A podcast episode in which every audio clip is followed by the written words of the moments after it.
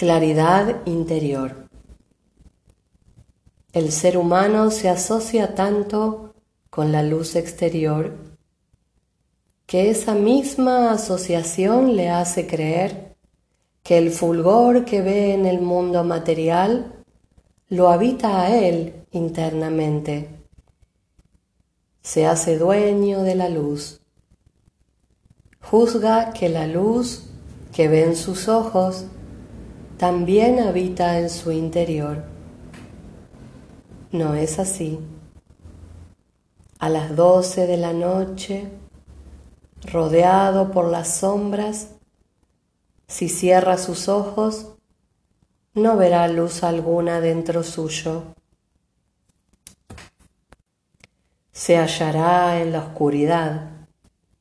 Y esto porque la mente está habituada a ver hacia afuera. Está habituada a la luz solar que le muestra los objetos con los cuales convive diariamente. Y si esa luz le falta, no verá nada. Y como decimos, se hallará en sombras.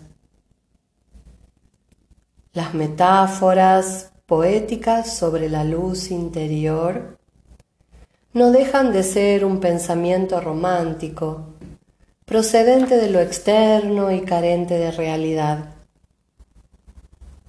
Por cierto, existe la luz interior, pero no es fácil descubrirla, no es fácil contactar con ella.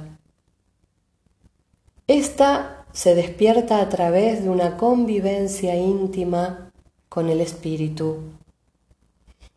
La criatura humana que da la espalda a la experiencia espiritual y vive inmersa en el mundo físico, sabrá muy poco de la luz. Su conciencia dormida, casi desconocida, no podrá mostrarle luz alguna, y el que no la ve, nada sabe de sí mismo. Entonces nace el miedo. Tiene miedo porque no conoce. Tiene miedo porque no se ve como lo que es. Luz suprema, perfecta. Te daré un ejemplo.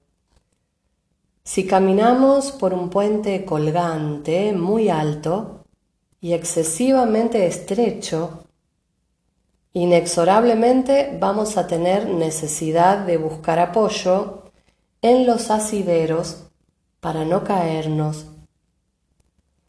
Esos asideros se convierten en nuestra misma vida ya que si nos soltamos de ellos, caeremos al precipicio y hallaremos la muerte, la destrucción de nuestro propio ser. Eso es lo que creemos. ¿Qué hacer entonces? Aferrarnos con todo nuestro ser a nuestro asidero. Ese asidero se convierte en bendición es todo para nosotros. Así nacemos al apego, porque en el momento del cruce del puente, aferrarnos a él es nuestra salvación. Ahora bien, ¿por qué se da esto?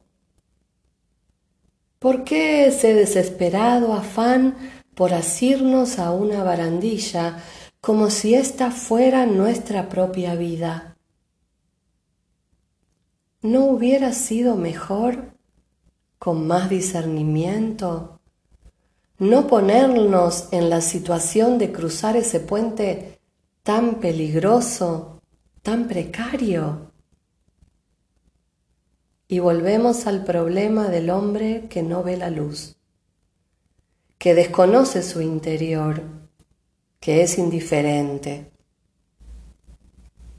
Volvemos a aquel que vive de espaldas al ser. Todos los días, siquiera por unos minutos hemos de tratar de ponernos en contacto con nuestra interna claridad. Hemos de tratar de ser luz. Para ello contamos con la gracia de la meditación en Dios. La esencia de la meditación no radica en la forma de sentarnos, tampoco reside en lo que vamos a recitar, una oración o un mantra, ni en la forma en la cual hemos de respirar, ni otras cosas similares. La esencia de la meditación consiste en amar a esa luz infinita. Cuanto más viajemos a nuestro interior, cuanto más en calma estemos, cuanto más despertemos, podrá emerger en nosotros esa paz infinita que es la primera hija de nuestro acercamiento a la luz a través de la purificación de nuestro sentir, de nuestro arrobo espiritual o como queramos nombrar a ese estado del sentimiento que llama a voces a Dios y que hace que el tesoro de la eternidad salga a nuestro paso, nos abrigue, nos contenga y nos ilumine. Entonces sabremos lo que es ser luz, porque estaremos cerca de ella con los ojos cerrados, en plena noche, lejos del sol, podremos ser capaces de viajar en su nave. Este viaje a nuestra propia luz debería ser práctica continua de todos, porque descubrirla es la razón de la vida humana en este planeta. Cuando descubrimos que somos luz, dejamos de admirar tanto la luz exterior. Qué solaz inefable para el alma verse rodeada de tanta maravilla. Qué santo abandono de todos los apegos y todos los miedos. Qué desborde de bienaventuranzas y cuántos adioses desde nuestra lograda madurez al niño pequeño que fuéramos, siempre enfurruñado y lloroso por la constante pérdida de sus juguetes de humo. Como buenos navegantes, en medio de la mar y sus tormentas cotidianas, soñemos con la divina playa de nuestra claridad.